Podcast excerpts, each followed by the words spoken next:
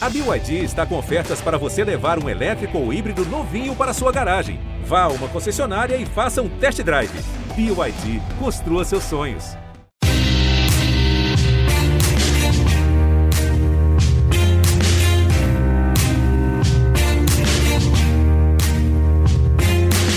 Olá, ouvintes do GE, eu sou Rodrigo Capello, este é o Dinheiro em Jogo.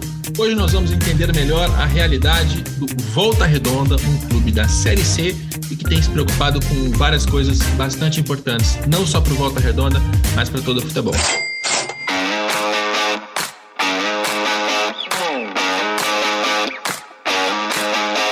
Para essa conversa, eu tenho a participação do Flávio Horta Júnior, ele é vice-presidente do Volta Redonda. Tudo bem, Flávio? Tudo bom, Rodrigo? É um prazer estar falando com vocês aqui. Eu queria que você começasse se apresentando. É, a informação que eu tenho sua é que você já está no clube há sete anos, está indo agora para o seu oitavo ano no Volta Redonda e que você é filho do presidente, o Flávio Horta. O que mais você pode contar para a gente em relação a quem é Flávio Horta Júnior? Vamos lá, é, entramos no Volta Redonda, meu pai foi eleito no presidente do Volta Redonda, Flávio Horta, em, no final de 2014, para começar o mandato em 2015 eu, eu não fazia parte da diretoria executiva, é, da, da chapa, né? No primeiro mandato eu trabalhei como vice-presidente jurídico e vice-presidente de futebol. Tivemos alguns avanços ali, na, como conseguir pela primeira vez entrar no, no ato trabalhista, que deu uma, uma tranquilizada muito boa na, nas finanças do clube, porque só de você cessar as penhoras, que hoje em dia são um grande tormento, o Volta Redonda tinha um problema muito grande, ainda tem, mas estamos sanando o que é dívidas vindas de, uma equipe de vôlei que teve entre 2010 e 2014, mais ou menos, no clube. E na, em 2018, na reeleição, eu fui convidado para fazer parte da chapa, sou vice-presidente do clube, é, continuo dando apoio na parte do futebol, na parte jurídica e, e também estou muito presente na parte de, de finança dos números. Eu gosto de, não que eu seja centralizador, porque a gente tem muitas pessoas que nos ajudam, mas eu gosto sempre de estar aprendendo e, e para ter um pouquinho de embasamento para falar sobre os assuntos. Legal. E a sua formação é de advogado? Isso, sou advogado formado. Maravilha.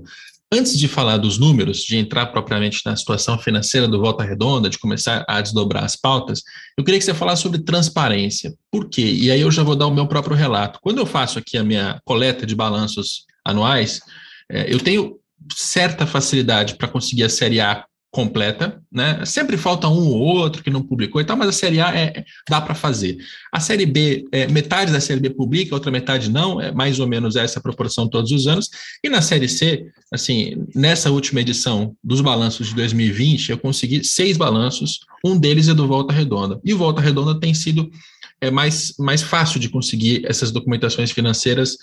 É, e aí eu queria que você falasse sobre isso. É, por que vocês tomaram a decisão de colocar esses balanços no ar? É, é, só para contextualizar, isso é lei, é obrigatório por lei, está na Lei Pelé, mas a gente sabe que muitos clubes no Brasil não cumprem, especialmente da Série B para baixo, e não tem nenhum tipo de, de, fiscalização ou de sanção por não publicar, o que, é, o que é lastimável. Mas vocês estão cumprindo a lei, por quê? Rodrigo, acho que é, é, se existe algum motivo de ser acima da lei, eu acho que é por algo acima da lei. É, desde que de uns quatro ou cinco anos para cá, mais ou menos, que eu comecei a, a entender um pouco essa questão também das finanças de clube, de ler um pouco a legislação, eu comecei a entender que essa legislação ela não é à toa, ela é muito importante que o clube seja muito transparente em todos os aspectos, em credibilidade de você conseguir um bom patrocínio, em negociações, em vamos lá, para você em algum momento, se o seu clube sofrer alguma avaliação para virar empresa, tudo isso eu acho que vai ser fundamental lá na frente e a gente pauta a nossa administração aqui em transparência. Eu vou te dar um exemplo que, que acontece muito nos outros clubes, que foge até um pouco do balanço. É, não tem nenhuma negociação feita de atleta do Volta Redonda que a gente use o termo conhecido, os números da negociação não foram divulgados. Bem pelo contrário, a gente divulga todos. Tivemos problemas com o clube da Série A desse ano, que nós cedemos um jogador para eles e nós divulgamos, ó, o Volta Redonda cedeu tanto e recebeu tantos por cento de econômico e recebeu tanto. Esse clube nos questionou, pô, você não podia ter falado valor, mas a gente entende que é fundamental a transparência. É, a gente procura melhorar cada vez mais nosso balanço. A gente vai ver, cara, vamos dar uma olhada nos balanços dos clubes da Série A, o que, que eles estão fazendo que a gente não está fazendo. Eu, eu, eu, te digo que hoje eu dedico pelo menos 30% do meu tempo de volta redonda, no mínimo, para a transparência. E a gente começa a colher alguns frutos. Quando sai uma, um ranking que nós somos o 27 clube em transparência, eu acho que se você levar para aquele lado do tratar com igualdade os iguais e com desigualdade os desiguais, nós somos um dos melhores clubes, porque nós não temos sequer as condições financeiras de outros clubes para atender algumas exigências, mas a gente vai batalhando, a gente vai trabalhando para isso. A gente já está aprimorando agora de colocar o balanço ao invés de ser só anual, fazer publicações de balancetes. A gente vai chegar no mensal, mas a gente já vai começar com semestral, depois ir para trimestral submeter todas as contas para aprovação de conselho fiscal, publicar tudo no nosso site. A gente está acabando de fazer uma, uma licitação para colocar energia solar no clube. E olha só, a gente, a gente tinha uma proposta de 200 mil reais e nós vamos ficar com ela. Estou te passando isso em primeira mão. É, vai sair de graça para Volta Redonda, porque vai ser feito permuta numa logomarca da, da, da, empresa que vai entrar no, no número da nossa camisa que foi um espaço que nos últimos cinco anos a gente não conseguiu vender essa publicidade. Uhum. Então, tudo isso eu acho que vai, vai gerando credibilidade. Acho que é uma, talvez a melhor palavra para definir porquê da, da transparência é a credibilidade. Eu acho que isso aí vai, dar uma, vai dando uma credibilidade muito grande para o clube.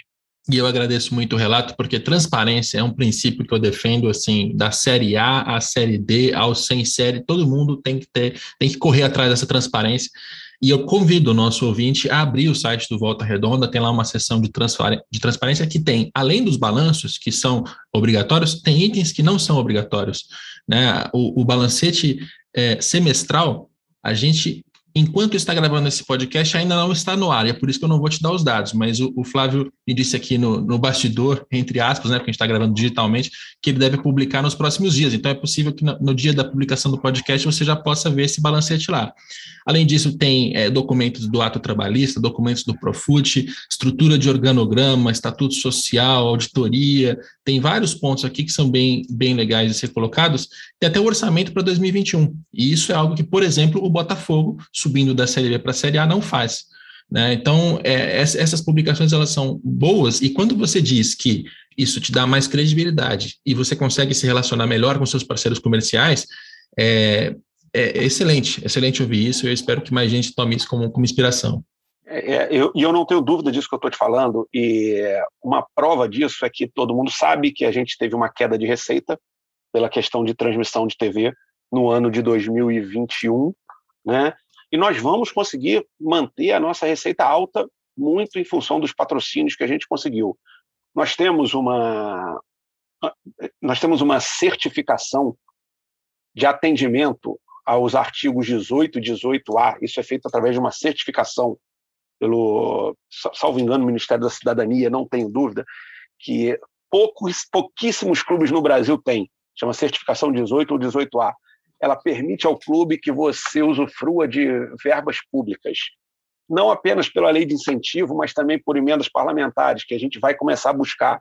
Porque o dinheiro tem, e ele não está concentrado apenas na transmissão do jogo. Ele está na empresa, ele está na lei de incentivo, ele está em franquias do Volta Redonda, que a gente vai tentar começar a espalhar pelo, pelo país, que, que, você vai somando as poucas e elas acabam te, no final das contas, você não passa a ser tão dependente de uma única fonte de receita. Isso é muito importante para a gente, não ser dependente, que a, a, a nossa receita seja 70%, 80% oriunda de um único lugar, porque você fica acaba ficando dependente dessa, dessa receita. Então, a gente está. Essa certificação para a gente agora ela é custosa.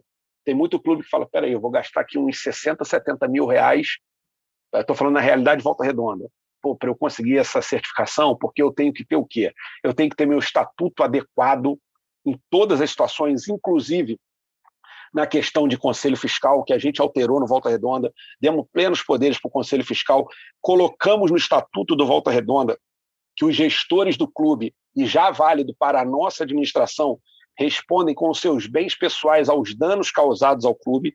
Isso a gente fez questão também de de colocar no estatuto. Temos hoje todas as certidões, inclusive a, de, a trabalhista, fundo de garantia, Receita Federal, Receita Estadual, Municipal, temos todas elas. Isso é muito custoso. Em alguns momentos a gente tem até uma, uma luta desigual, porque a gente vai disputar uma competição que enquanto a gente está preocupado em manter tudo isso em dia e nos custa 60 mil um, 80 mil outro, os nossos adversários podem estar pensando só em jogadores. Mas eu tenho certeza que esse 60 mil ele reverte em valor muito maior para o clube e a gente está conseguindo começar a mostrar isso, porque o que a gente fez de patrocínio nesse ano de, de 2021, sem ter verba pública, é, praticamente garantiu o ano do Volta Redonda. Claro que a gente teve algumas negociações de atleta, que também é fruto de investimento na base, então ela deixa a gente bastante confortável. Temos hoje, se você, não sei se posso falar agora, já vou orientar, temos três projetos já de lei de incentivo aprovados e já com a promessa de uma empresa de, de apoiar o projeto, um para o sub-20, um para o sub-15, um para o sub-15 e 17 junto e um para 14 e 13 junto, que somados dão mais ou menos um milhão de reais. Só é possível também pela transparência que o clube adota hoje. Legal. É, você já começou a falar das receitas, acho que é uma boa hora da gente começar a aprofundar em cada linha. Né? É, o número global aqui é o seguinte: 2019, na temporada inteira, Volta Redonda teve 5 milhões e 400 mil reais em receitas. Em 2020, 9 milhões e 800. Esses são os números principais. A gente vai entrar agora em cada linha. Eu estou lendo tudo, tudo, isso aqui no balanço do, do Volta Redonda. A parte de transmissão, em 19 tinham sido 5 milhões, em 2020, 4 milhões. Então vamos começar pela transmissão, porque aqui tem um assunto importante também, que é o do Campeonato Carioca. De onde vem esse dinheiro, é, esses 4 milhões, e 2021 deve ter sido um valor diferente? Não é da Série C, né? É do Campeonato Carioca? Está falando de 2020. É, eu estou citando os números de 20, mas Sim. você já pode entrar em 2021 para atualizar para a gente. Tá. É, vamos lá. 2020 provavelmente, eu não estou com todos os números de cabeça aqui, mas eu tenho, provavelmente pelo valor, é transmissão do Campeonato Carioca. Primeira fase da Copa do Brasil, que é mais ou menos 500 e poucos mil reais, que foi o, uma... 2020, salvo engano, teve, se não me engano, 200 mil reais de ajuda da CBF pela Série C, que foi contabilizado como direito de transmissão.Eve. Porque, é, porque foi a única então, eu acho que 2020 foi isso.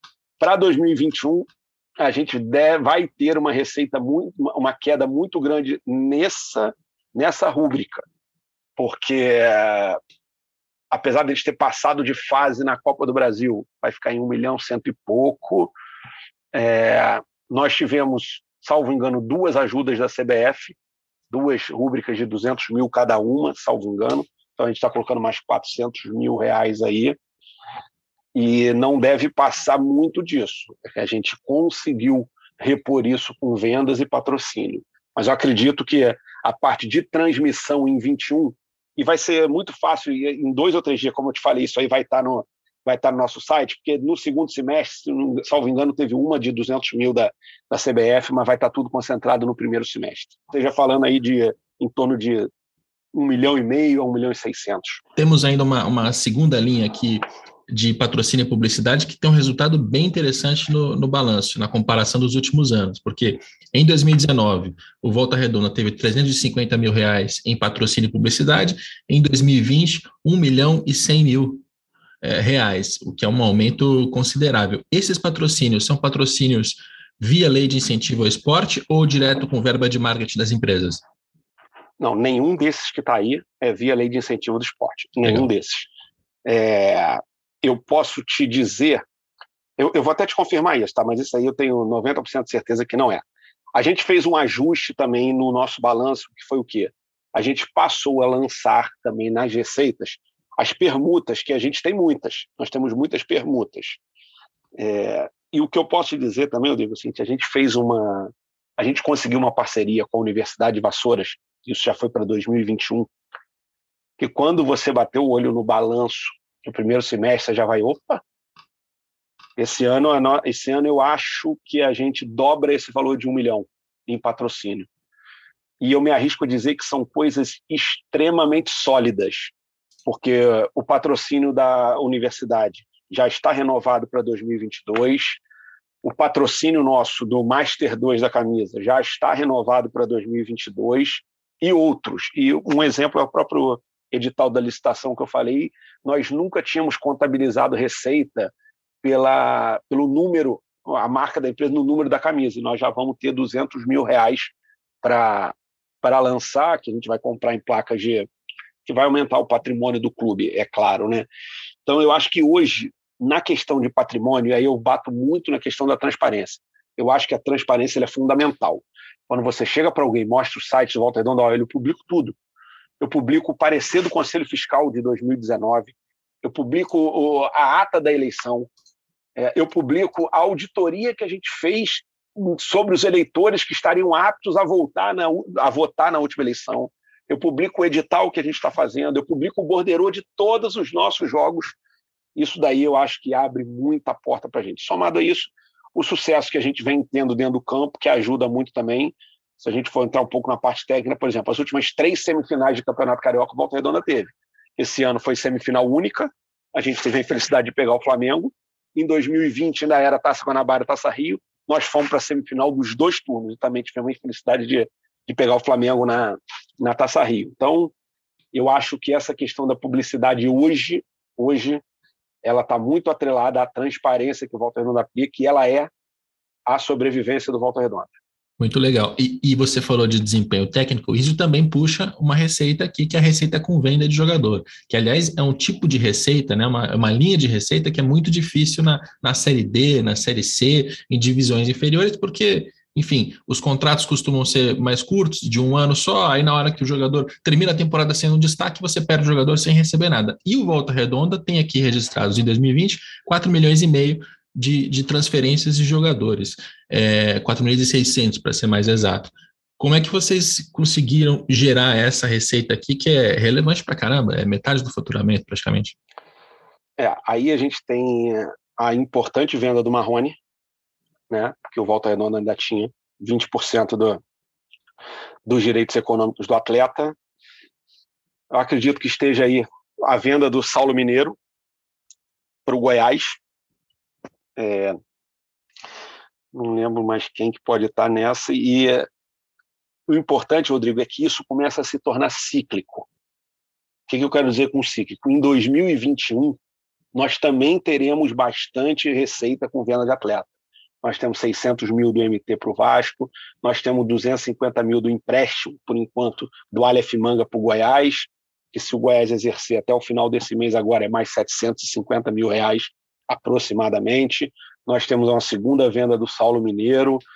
Então, é, é, isso é resultado de, como você falou bem, questão técnica, isso é indiscutível, mas é resultado também de muito investimento na base. Por quê? Nós devemos ter hoje uns 16 a 18 atletas formados na base que estão no nosso elenco e jogando. O jogador que vem da base, normalmente, isso é uma cultura, normalmente ele é um pouco mais barato. E isso te permite fazer um investimento a mais em uma ou outra posição que vai fazer esse atleta da base performar mais também. Então, são investimentos. Por exemplo, a gente tem o Gabriel Pereira, um zagueiro que fez o Carioca inteiro, a gente emprestou para o Vila Franquense, em Portugal, com 50% fixado, salvo engano, em 150 mil euros. Quem jogava do lado dele era o Heitor. O Gabriel tem 20 anos, o Heitor tem 30 e poucos anos, era o capitão do time. Então a gente procurou fazer essa mescla, porque a gente sabe que é importante a, o resultado dessas vendas depois da, da, diminuição do contrato de televisão. Às vezes algum torcedor aqui fala, ah, tá vendo, vendeu barato, vendeu barato. E eles têm muita dificuldade de entender que na Série C qualquer venda é muito cara. É na Série D também é muito difícil. Você, é, é muito difícil você explicar para o cara, ah, por que, que o time do Japão pagou 6, 7 milhões para o Saulo no Ceará que pagou é, um milhão e pouco para o Saulo do Volta Redonda. Porque o time do Japão só vai contratar um jogador brasileiro se ele vê performar na Série A. E o Ceará também não vai pegar um atleta do Volta Redonda e ficar só com 20% de vitrine. Então tem toda uma conjuntura que às vezes as pessoas têm uma dificuldade, a gente sabe que chegar na Série B as vendas vão melhorar. A gente tem feito muita parceria de atletas da base. O Atlético Mineiro está levando agora três ou quatro atletas nossos entre 14 e 17 anos tudo com parceria, Volta Redonda ficando com pelo menos 30% de uma, de uma futura venda. Então, são coisas, e eu acho que tudo isso, Rodrigo, tudo isso, eu vou insistir, está atrelado à transparência e à credibilidade. As pessoas só estão, e, e as coisas só estão acontecendo no Volta Redonda porque a gente tem paz para trabalhar desse jeito. Porque quando você não tem, não tem como. Se você ficar sem transparência, qualquer coisa você vai ser questionado. E aí você tem que, pô, pô, como é que eu vou fazer isso? Como é que eu vou fazer aquilo? Não. Aqui a gente tem o nosso foco é o futebol. Ah, vamos negociar o atleta? Vamos. Quanto que é? X, não, não vai. X, não, não vai. Aí o atleta fica bravo, ah, foi, agora ele foi. Beleza, ó, vamos falar, tá? Foi vendido por tanto, eu estou tanto para clube, tanto de comissão, tanto para o atleta e tal. Então, mas a gente sabe que vai ser cada vez mais importante essa, essa venda. E ainda nesse aspecto, o próprio balanço financeiro informa aqui, que aliás era uma, uma exigência que foi feita e depois muitos clubes pararam de colocar, que a lista dos atletas profissionais com nome, data de nascimento direitos econômicos, que é a informação mais importante, quanto disso pertence ao Volta Redonda, e aqui a gente percebe que a maior parte do elenco está com 100% no, no Volta Redonda, o que não é comum, você vai nas divisões mais altas, você tem uma, uma sempre tem um percentual com, com algum outro clube, ou um percentual com, com é, o próprio jogador, isso também é possível, e tem aqui ainda a lista de jogadores que estão em outros clubes, Cruzeiro, Santos, Flamengo, Botafogo, Náutico, etc., e qual o percentual que pertence à volta redonda, tudo, tudo isso está tá muito claro aqui e dá para perceber a estratégia. Outro ponto que está aqui também é o de uh, da obtenção do certificado de clube formador, em dezembro de 2019, então é recente, e, e, com isso, para conseguir isso, vocês tiveram que fazer investimento em reforma de sede, adequação de alojamento, centro de treinamento, compra de material. É, fala um pouco mais sobre essa estratégia como clube formador. Vamos lá, o que, que aconteceu? É, você tocou num ponto interessante. Eu, eu não vi nenhum clube ainda publicar no seu balanço é, essa questão de direitos econômicos de atletas amadores. Mas a gente, por transparência, a gente já faz. A gente tem atleta que, se você olhar, é nascido em 2009. Tem 13 ou 14 anos, 2008, alguma coisa assim, e já tem, a gente já lança, apesar dele ainda não ter o direito econômico, a gente já lança qual a parceria que a gente tem com o, com o clube que ele está. O, o, a questão do clube formador hoje ela é muito importante para o clube, muito. E a gente teve uma, a gente teve um, um exemplo aqui, uma negativo que nos alertou cada vez mais. A gente sempre procurou ter o certificado de clube formador, só que as exigências eram assustadoras, assustadoras. A lista de exigências tinha, tinha mais de 60 itens. Chegou um dia que a gente parou lá e falou, cara, se, se, a lista tem 60 itens, nós temos que cumprir os 60. Não, não, eu aposto que não tem nada ali que seja impossível de cumprir. Reunimos uma comissão, vamos, vamos. Agora, é, é o que eu te falei, custa 100 mil reais. Enquanto isso, os nossos adversários, principalmente do Campeonato Carioca, estavam investindo em jogador. E a gente ia precisar competir contra eles também. Mas a gente decidiu, cara, vamos, porque isso aqui é dois, na Copa São Paulo, salvo engano, de 2019, a gente, na, a gente tinha acabado de pegar, salvo engano, o, o certificado de clube formador. Então pegamos no ano seguinte. Nós tivemos um zagueiro, Igor Gomes, que ele tinha é, contrato de amador só com volta redonda, né? Porque você não consegue ir para uma Copa São Paulo com 25 atletas e profissionalizar os 25. Isso aí é levar o clube à falência. Aí a gente vai estar falando de 40 mil reais por mês, só com atletas da base, e que você tem que todo ano aumentar 40 mil. No primeiro ano 40 mil, no segundo ano 80.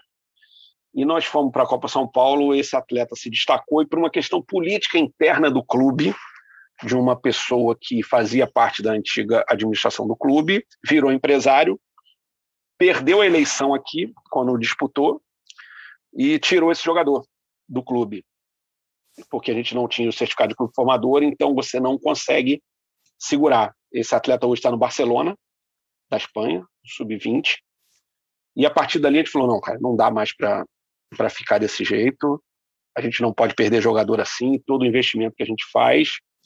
E fomos lá, o que, que precisa? É convênio com dentista? Vamos fazer, vamos reformar a sede inteira, alojamento não pode ter maior morando com menor, ok? O que, que precisa ter nos quartos? É, armário com cadeado, tantas camas no máximo por quarto. Precisa do bombeiro, vem aqui. O que, que tem? Ah, essa porta aqui tem que mudar, tem que abrir para fora. A caixa de luz aqui está errada, tem que mudar. O, enfim, o corrimão está errado, tem que mudar. Tem que trocar a lâmpada, tem que ter não sei quantos extintores, tem que ter. E a gente foi, decidiu o que ia fazer, sabendo a importância, eu acho que hoje em dia você ter uma chancela de clube formador ela aumenta a sua credibilidade e ela aumenta muito o patrimônio do clube, porque a hora que um investidor, por exemplo, estiver olhando, ele pensa, opa, esse clube aqui não perde nenhum atleta da base, o outro perde, porque hoje em dia o atleta amador ele não tem vínculo. Se ele chegar na CBF e fizer uma carta, assim, eu quero, te, quero desfazer o meu vínculo, se ele não tiver o contrato de formação, se eu quero desfazer o meu vínculo com o clube tal, o clube é obrigado em cinco dias dar a liberação para o atleta, ele está livre para ir jogar onde ele quiser. Já com o contrato de formação, não. Quando você é considerado clube formador, você consegue fazer um contrato de formação e para o atleta sair, o clube tem que ser reembolsado em 200 vezes todos os gastos comprovadamente com, com esse atleta. Então, isso dá uma segurança muito grande em futuras negociações para a gente, por isso que a gente entendeu que, que tinha que fazer, tiramos em 2019, já conseguimos renovar, deve ter, hoje a gente deve ter aí talvez uns 30, 40, talvez 50 clubes com certificado de clube formador, e mais uma vez o Volta Redonda está conseguindo, com toda a dificuldade, um clube de Série C, a gente está conseguindo é, entrar nessa, nesse seleto hall de, de clube formador que permite a gente investir cada vez mais na base. E a gente começa a colher já os frutos disso também. E é uma estratégia inteligente, porque, por um lado, você controla o seu custo do profissional, porque os jogadores que sobem da base são mais baratos, e por outro você abre receita, né? Você consegue vender jogadores, você consegue ter mais receita a partir dessa, dessa linha que é tão, tão rara. Eu, eu digo, é rara. Eu, olhando para todos os balanços de clubes de Série C, mesmo de Série B, são poucos os que conseguem tirar algum dinheiro com isso. Então, se o torcedor reclama que achou pouca a negociação, achou baixa, é. saiba que a, a, realidade, a realidade é dura. É. E, aí. E, e aí tem um ponto aí, né? Esses investimentos que vocês fizeram, são investimentos que são financiados pelas receitas do clube, quer dizer, você separa ali uma parte e não gasta com aquilo, faz investimento, ou é, são os próprios dirigentes, tem empresários é, parceiros, mecenato, enfim, como é que vocês fazem esse investimento? Não, eu vou te dizer que 90% do nosso investimento hoje é com recurso do clube. Direcionamento nosso. Ah, a gente vai receber quanto nesse ano? Tanto. Então vamos trabalhar em cima disso. Ah, tem que diminuir um pouco a folha do futebol, ok, vamos diminuir mas isso aqui vai trazer um reflexo lá na frente, a gente vai diminuir, vamos supor, vamos tirar 20 mil aqui da folha de futebol, dá 200 mil no ano, 250 mil no ano. É, mas uma venda de um jogador ano que vem, a gente já vai redirecionar para isso e aí a gente consegue colocar. Tem no balanço a parte de empréstimo de, de terceiros, que a gente só usa mesmo na eventualidade. Aí eu vou dar um exemplo. Por exemplo, 2020, quando a gente foi surpreendido com o não pagamento da última cota da, da televisão do Campeonato Carioca. A gente precisou socorrer em, em empréstimo. Então, empréstimo de, de pessoa física ou mesmo de, de jurídica a gente faz, mas só mesmo quando não tem muito o que, o que fazer. A gente é muito aqui do, pô, vou fazer, vou dar o passo até onde minha perna vai. Financiamento a gente não tem. Então, a gente procura fazer dentro do que está no nosso orçamento.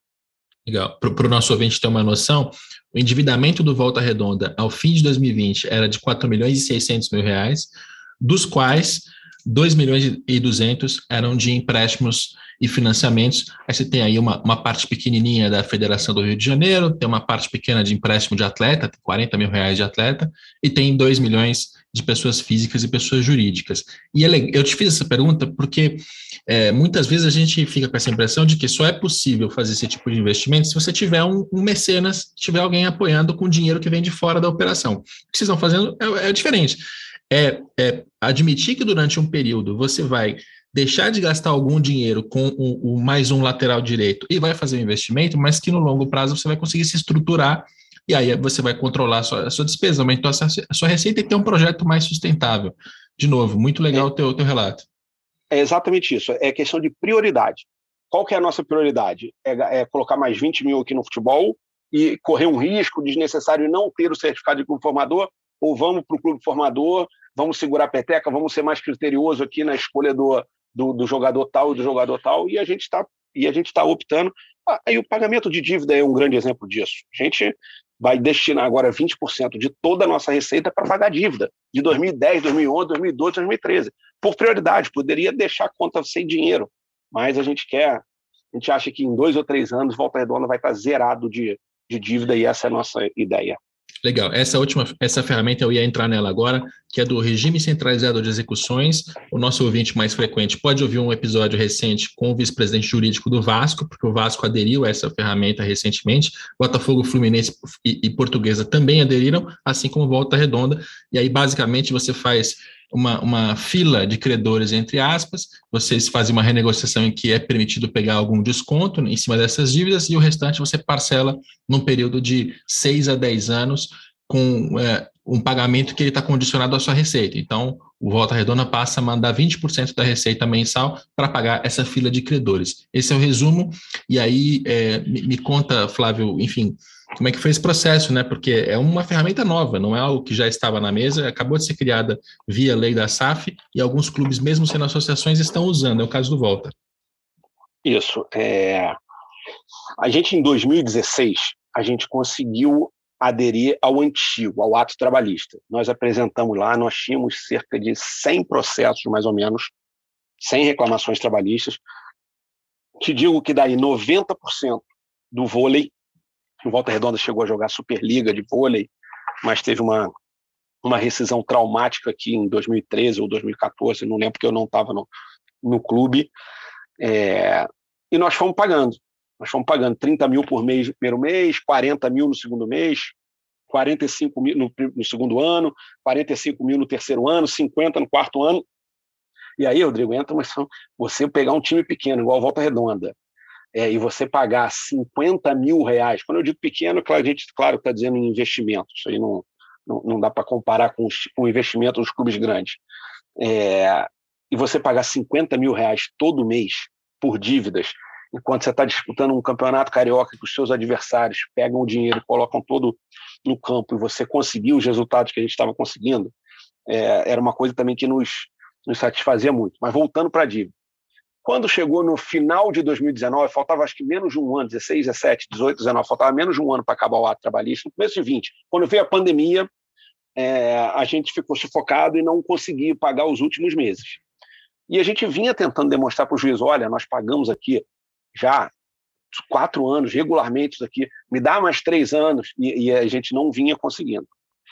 Isso causou um 2020 e 2021 muito turbulento, volta redonda na questão de penhora, porque daqueles 100 processos, todos que não tinham sido quitados, voltaram no mesmo momento para suas varas de origem e começaram a pedir penhora na conta do clube. E toda hora, penhora, penhora, penhora, penhora.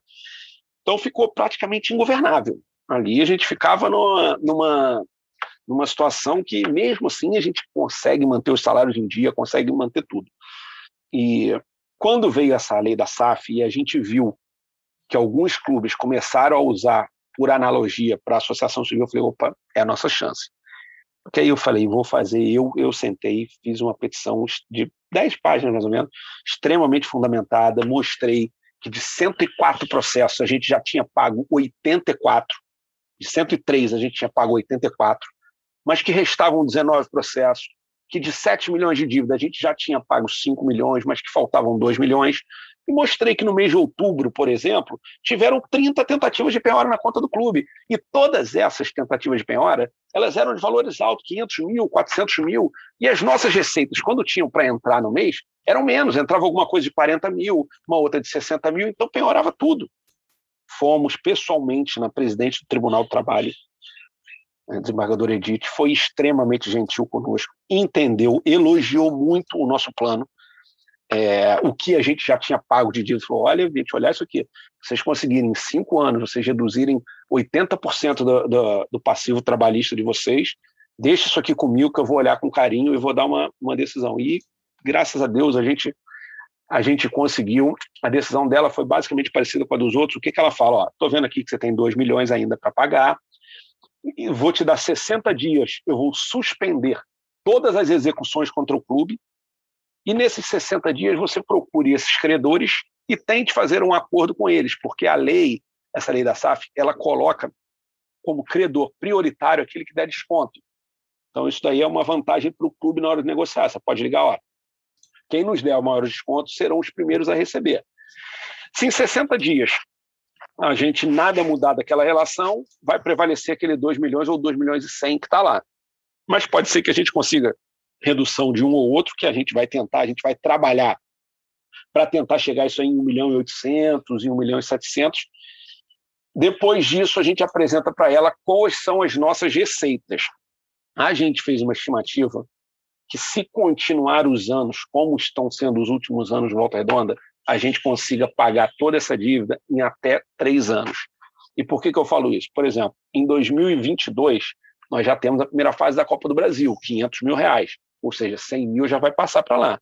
Se nós passarmos para a segunda fase, é mais 120. Então, é 600 e poucos mil reais, que já vai 120 para lá. Se nós conseguirmos chegar na terceira fase, aí já é 1 milhão e 700, já vai quase 350 mil para pagar essas dívidas. E a gente procurou fazer, nós colocamos o quê? Copa do Brasil, primeira fase um ano e segunda fase dois anos. São coisas palpáveis. Nos últimos três anos, nas últimas três edições da Copa do Brasil, o Volta Redonda conseguiu classificação. Então é palpável você imaginar que o Volta Redonda vai jogar pelo menos algumas Copas do Brasil nos próximos anos. Venda de atleta, por exemplo, a gente colocou, a gente estimou mais ou menos que a gente deve fazer de 500 mil a 1 milhão de reais por ano de venda. Então foi muito, foi muito bom a gente ter conseguido isso, porque nos permite ter um controle melhor sobre a conta, sobre as suas receitas. E eu acredito do fundo do coração que, no máximo, em três anos, a gente vai ter um clube com zero dívida trabalhista e todos os empréstimos quitados, tudo que aí a gente vai poder voar mais ainda. Eu acho que o Volta Redonda está se preparando para voar no cenário nacional. A hora que a gente chegar numa Série B, eu já acho que a gente vai chegar muito preparado. Muito bom. Aí com dívida reduzida, com investimento em estrutura, categoria de base, a, a, a chance de chegar à Série B e ficar é muito maior.